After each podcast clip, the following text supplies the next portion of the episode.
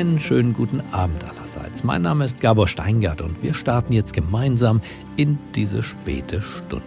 Heute ist wieder der achte Tag.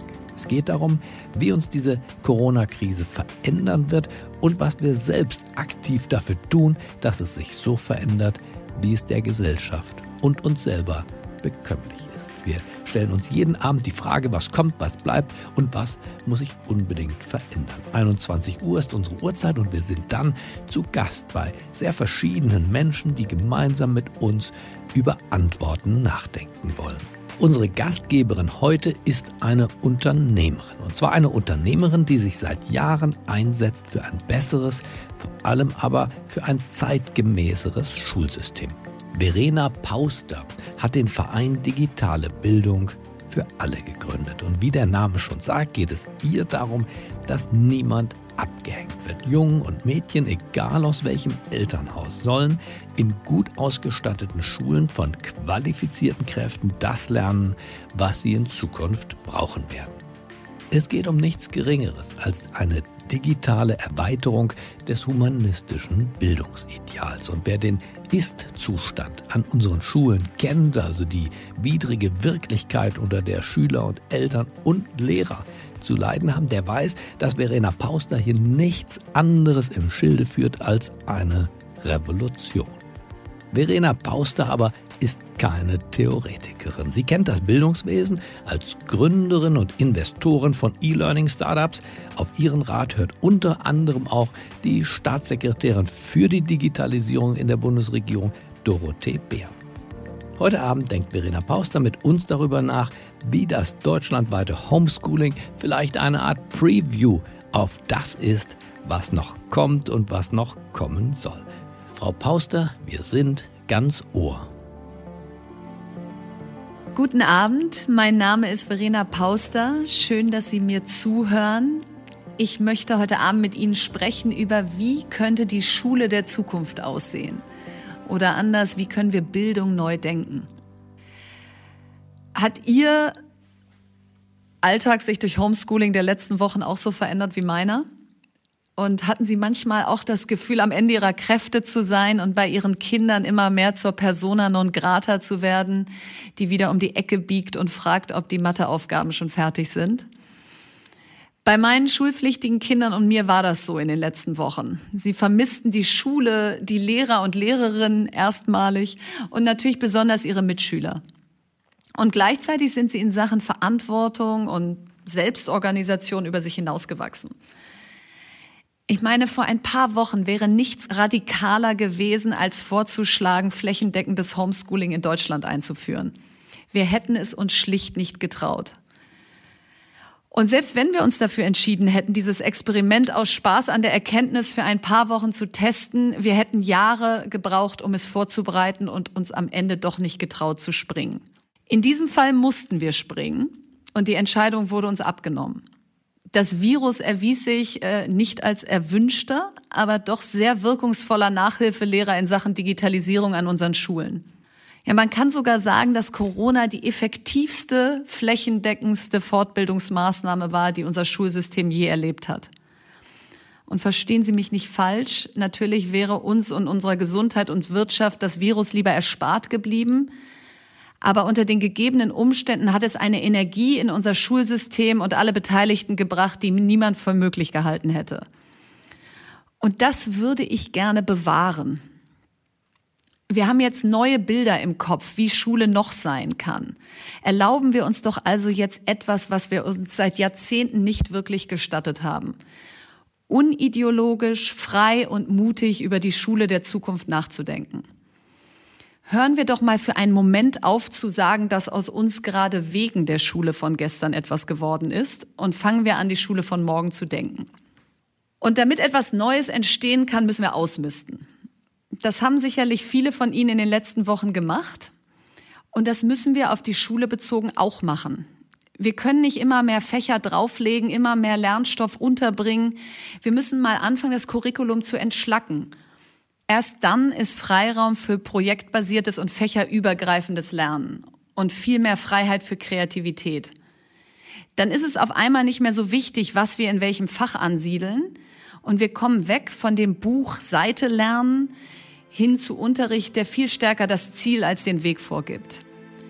Ich gebe mal ein paar Beispiele, wie so Unterricht der Zukunft aussehen könnte. Nehmen wir doch zum Beispiel in Geschichte Podcasts auf und hören sie auf dem Weg zur Schule. Oder konzipieren wir ein Corona-optimiertes Klassenzimmer? Darüber machen wir uns doch eh gerade alle Gedanken. Bauen wir es in Kunst, vermessen es in Mathe, beschreiben es in Deutsch, machen eine Internetrecherche über die Auflagen und Regeln, die es einhalten muss und füllen es danach mit Leben. Erstellen wir ein E-Book im Sachkundeunterricht über Ozeane oder recherchieren wir die täglichen Nachrichten und senden sie als Klassentagesschau über unseren eigenen Videokanal. Erstellen wir einen Klassenblog, auf dem wir Erlebnisberichte und Bilder vom Wochenende mit unseren Mitschülern teilen oder drehen wir einen Stop-Motion-Film auf Englisch, in dem wir eine frei erfundene Geschichte erzählen.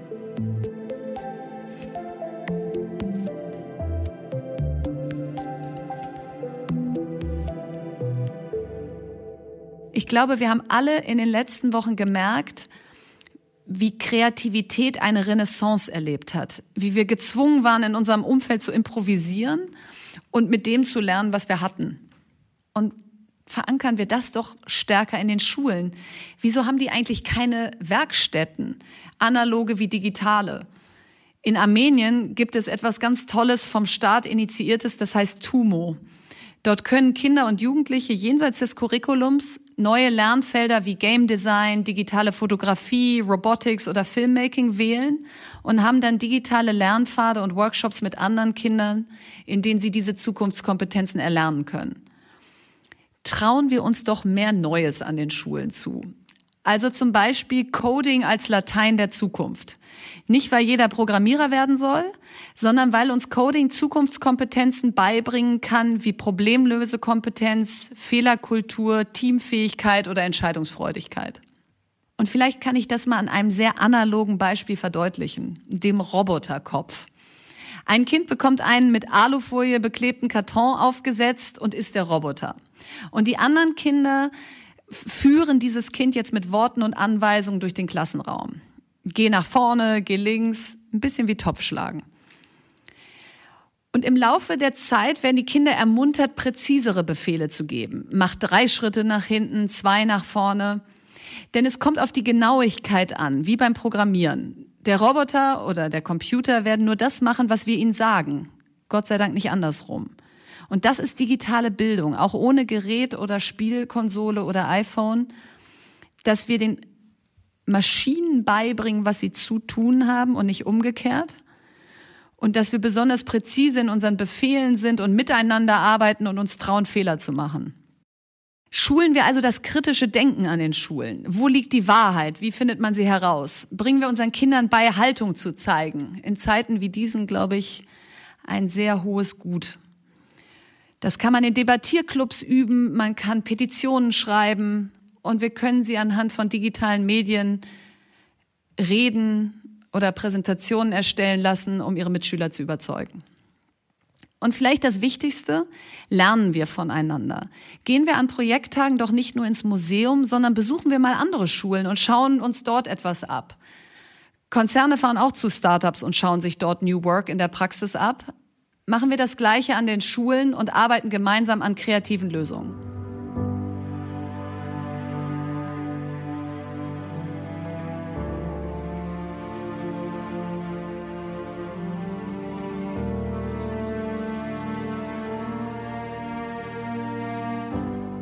Und wenn wir schon dabei sind, Unterrichtsinhalte neu zu denken, dann können wir doch auch gleich den Lernort Schule mal neu denken. Der ist in den letzten Wochen nach Hause verlagert worden und da haben wir selber gestaunt, wie kreativ wir geworden sind. Warum kann Unterricht nicht auch mal draußen stattfinden, jetzt wo der Sommer vor der Tür steht und so viele Grünflächen und Parks gerade leer sind? Nutzen wir doch die Aula, den Schulhof, die Flure, vielleicht sogar Museen, Kinos und Theater, die gerade geschlossen sind, als Unterrichtsräume. Dann ist auch Social Distancing viel einfacher, weil nicht alle Schüler in die gleiche Schule gehen müssen. Gerade Digitalisierung ermöglicht mobiles, zeit- und ortsunabhängiges Lernen, also machen wir uns das doch in der Schule zunutze. Es müssen nicht alle Kinder im gleichen Klassenzimmer sitzen, damit Unterricht stattfinden kann. Das Aufteilen in kleinere Gruppen ist nicht nur jetzt gerade zeitgemäß, sondern es kann auch in Zukunft das Lernen beflügeln. Und dann gibt es einen weiteren Gedanken, den ich gerne mit Ihnen teilen möchte. Lange nicht mehr haben wir so viel Mitmenschlichkeit, Wertschätzung und Anerkennung für die Arbeit anderer empfunden wie in den letzten Wochen. Und für uns Eltern ist, glaube ich, eins ganz klar geworden, nämlich, dass kein Roboter der Welt Lehrer und Lehrerinnen in Zukunft wird ersetzen können. Das soziale Miteinander, die Interaktion haben gefehlt in den letzten Wochen, nicht die Fülle an Aufgaben, die Wissensvermittlung oder die Lernprogramme. Und wenn die Lehrer und Lehrerinnen, also die Menschen, um die unsere Kinder in der Schule kreisen, die mithelfen, ihre Talente zu entdecken und die maßgeblich dazu beitragen, dass unsere Kinder Spaß am Lernen und am Leben haben, warum haben sie dann nicht einen viel größeren Stellenwert in unserer Gesellschaft? rufen wir doch eine öffentlichkeitswirksame Auszeichnung für Lehrkräfte ins Leben. Die kann jedes Jahr im Kanzleramt stattfinden. Bei der nominieren Schüler und Schülerinnen ihre Lehrer und eine hochkarätige Jury prämiert den innovativsten Unterricht, die spannendsten Projekttage, den besten Lehrer, die beste Lehrerin. Wie so eine Oscarverleihung. Das öffentlich-rechtliche Fernsehen kann die Lehrer auch schon vorher begleiten und so werden die Helden des Alltags für die ganze Gesellschaft sichtbarer. Und welchen Effekt hätte das auf die nachfolgende Generation, die sich entscheidet, Lehramt zu studieren? Der Anspruch an den Job würde steigen, die Messlatte wird höher gelegt, Engagement wird sichtbar und im besten Fall gibt es einen Schneeballeffekt und Lehrkräfte stecken sich in ihrer Begeisterung an. Im Ergebnis gewinnt der Job des Lehrers wieder an Bedeutung und das muss das Ziel sein. Denn Lehrerinnen und Lehrer veredeln den einzigen Rohstoff, den wir in diesem Land haben und nicht importieren müssen. Sie bilden die mündigen Weltbürger von morgen aus. Sie machen unsere Kinder zu Zukunftsgestaltern. Schenken wir ihnen dafür mehr Anerkennung und Respekt. Und nachdem wir durch Corona nun die E-Mail-Adressen unserer Lehrer haben, nutzen wir sie doch auch in Zukunft, um uns zu bedanken, Feedback zu geben und unsere Hilfe anzubieten. Bleiben wir in Kontakt über den Elternsprechtag hinaus und melden uns nicht nur zwischendurch, wenn uns etwas stört, sondern besonders, wenn uns etwas Positives aufgefallen ist.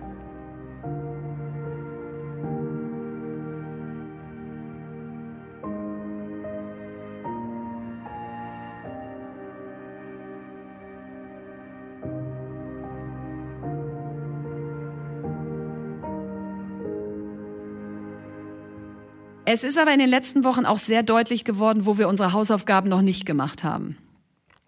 Laut des Verbandes Bildung und Erziehung hat ein Viertel der Schülerinnen und Schüler keinen Computer oder Drucker zu Hause. Folglich konnten die E-Mails und PDFs der Lehrer gar nicht bekommen. Es gibt fantastische einzelne Lehrer, die haben die Aufgaben tatsächlich zu den Schülern nach Hause gefahren mit Fahrrad oder Auto. Aber das sind natürlich wenige Einzelbeispiele. Und wenn Bildung, wie eben erwähnt, der einzige Rohstoff ist, den wir haben, dann sorgen wir doch dafür, dass keiner durchs Raster fällt, dass wir jedem eine Chance geben. Es dürfen nicht die einen vor dem Fernseher sitzen, Fortnite und Brawl Stars spielen, während die anderen Coding-Kurse von ihren Eltern bezahlt bekommen.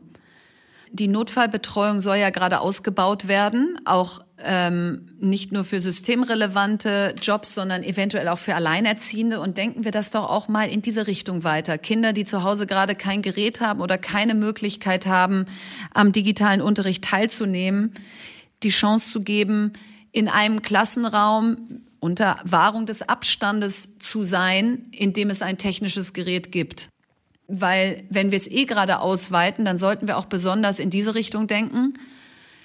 Und ansonsten ist das wirklich gerade eine Herausforderung, die wir jetzt in der Corona-Krise meiner Ansicht nach nicht mehr lösen können. Kinder, die gerade keinen Computer oder keinen Drucker haben, mit Unterrichtsmaterialien flächendeckend zu versorgen. Das kann ein bisschen das Fernsehen auffangen, die Sendung mit der Maus oder der Kika, also der öffentlich-rechtliche Kinderkanal, der sendet ja auch schon sehr viel Bildungsfernsehen jetzt in der Corona-Krise. Aber da braucht es eben auch Eltern, die dann sagen, lass uns das jetzt mal anmachen.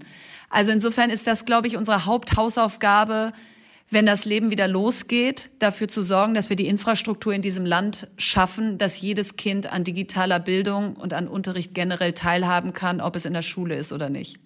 Bringen wir das Thema Medien- und Digitalkompetenz in die Schulen und setzen wir den Digitalpakt endlich um, damit in einer Zeit wie dieser wir Geräte an Haushalte hätten verleihen können, die keine haben. Und bringen wir das Thema Medienkompetenz in die Schulen, damit Smartphones mehr sind als ein Gameboy und im besten Fall sogar als Kreativwerkzeug entdeckt werden. Und noch ein persönlicher Wunsch. Nehmen wir bei digitaler Bildung besonders die Mädchen mit. Sie sollen in Zukunft mit der gleichen Selbstverständlichkeit Programmiererin, Ingenieurin, User Interface Designerin oder gar Astronautin werden können. Wenn ich Mädchen mit sechs, sieben Jahren in unseren Digitalwerkstätten in der Vergangenheit beobachtet habe, wie sie mit Neugier und Begeisterung, Selbstbewusstsein und Selbstverständlichkeit an digitale Bildung herangegangen sind, dann war das ein ganz anderes Bild, als was ich bekommen habe, wenn sie mit 13 oder 14 Jahren zum Girls Day kamen. Dort war das Feuer häufig schon erloschen oder es fehlten die Peers, also die anderen Mädchen in ihrem Umfeld, die eine ähnliche Begeisterung hatten. Entfachen wir also das Feuer schon früh und lassen wir es dann bis zur Ausbildung oder zum Studium nicht mehr ausgehen.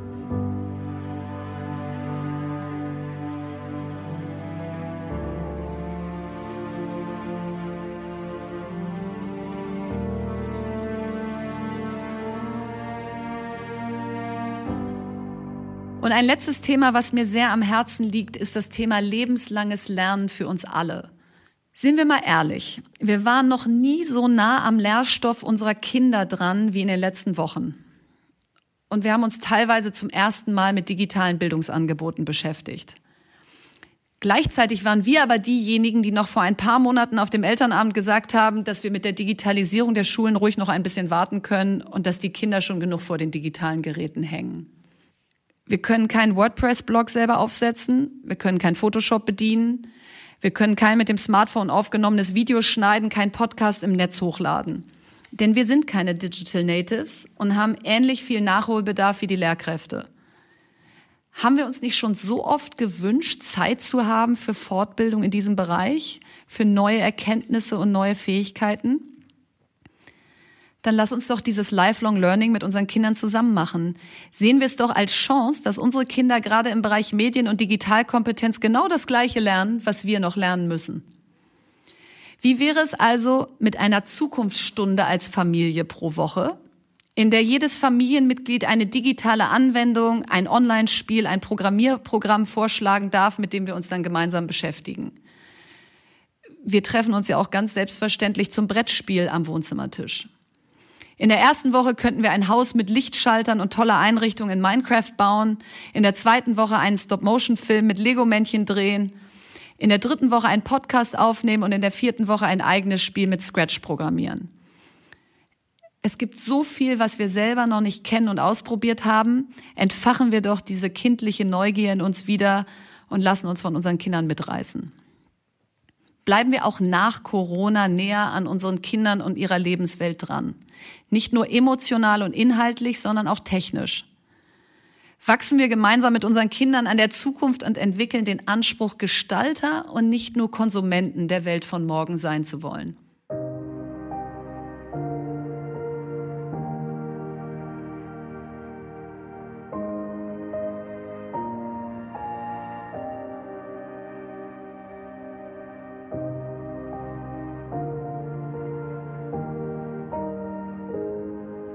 Jetzt wünsche ich Ihnen und uns allen viel Kraft, Erfolg und Spaß in der zweiten Phase des Homeschoolings, die nun nach den Osterferien begonnen hat. Und gutes Durchhaltevermögen und positives Denken, bis die Schulen wieder aufmachen. Die erste Phase des Homeschoolings bis zu den Osterferien, sofern man welche hatte, ähm, Sachsen, Saarland und Hamburg mussten ja weiterlernen, die war eigentlich noch davon gekennzeichnet, dass wir viele E-Mails bekommen haben, viele PDF-Anhänge, wenig Feedback-Kanal zum Lehrer und zur Lehrerin hatten. Also ich kann mir vorstellen, dass viele von Ihnen sehr damit beschäftigt waren, Dokumente auszudrucken, den Kindern Arbeitsblätter hinzulegen, die danach wieder einzuscannen und wieder als E-Mail an den Lehrer zurückzuschicken. Und das war für diese erste Phase auch okay, denn wir sind alle mitgewachsen mit dieser Herausforderung. Jetzt für die zweite Phase brauchen wir mehr Interaktion. Viele, viele Klassen und Schulen haben Gott sei Dank schon damit begonnen, mit Microsoft Teams oder Zoom oder Google Classroom oder Skype oder anderen Lösungen ein interaktives Element in den Unterricht zu bringen, dass der Lehrer also sichtbar war für die Kinder, dass man mit seinen Mitschülern sprechen konnte, dass man Rückfragen stellen konnte und dass die Eltern auch ein Stück weit entlastet wurden aus der Rolle des Hauslehrers oder der Hauslehrerin. Und ich glaube, das ist das, worauf wir jetzt in der zweiten Phase noch mehr schauen müssen, dass unsere Kinder nicht sozial leer laufen. Ich habe vielfach beobachtet bei meinen eigenen Kindern und gehört von Freunden und Freundinnen, wenn die dann sechs, sieben Stunden vor dem Bildschirm saßen und dort Aufgaben gelöst haben, teilweise auch analog, dann fehlte diese menschliche Komponente und dann fehlte auch mal dieses einfach mal die Frage stellen können, ohne erst Mami oder Papi rufen zu müssen, sondern einfach dieses Unmittelbare. Und ich glaube, das ist etwas, was jetzt in der zweiten Homeschooling-Phase kommen kann, dass die Lehrer sich wirklich trauen, in Echtzeit mit den Kindern zu sprechen und natürlich bedingt es eine gewisse Infrastruktur, die nicht an jeder Schule vorhanden ist, aber an vielen Schulen geht das schon. Und lassen wir doch jetzt sozusagen die Phase bis zu den Sommerferien geprägt sein von mehr Interaktion, mehr Feedback. Das ist, glaube ich, für alle dann ein großer Schritt nach vorne. Bewahren wir uns doch diesen Geist des Aufbruchs, die Neugier, das Ausprobieren und den Pragmatismus der letzten Wochen und tragen diese neuen Gedanken und wiedergewonnenen Eigenschaften auch in Zukunft in die Schulen. Denn dort werden die Gestalter von morgen ausgebildet und wir alle können dazu beitragen, dass sie dauerhaft über sich hinauswachsen. Bleiben Sie gesund und optimistisch. Ihre Verena Pauster. Vielen Dank, Verena Pauster, für diese mutmachenden Worte. Als Vater dreier schulpflichtiger Kinder nehme ich viele Denkanstöße mit in diese Nacht und ich hoffe, dass es den Schulpolitikerinnen und Politikern ebenso geht. Jetzt wünsche ich Ihnen allen, uns allen, einen erholsamen Abend und danach eine geruchsame Nacht. Danken Sie Kraft für morgen, vor allem wenn Sie dann wieder Ihre Küche zum Klassenzimmer machen müssen. Bleiben Sie mir gewogen, es grüßt Sie auf das Herzlichste, Ihr Gabor Steingart.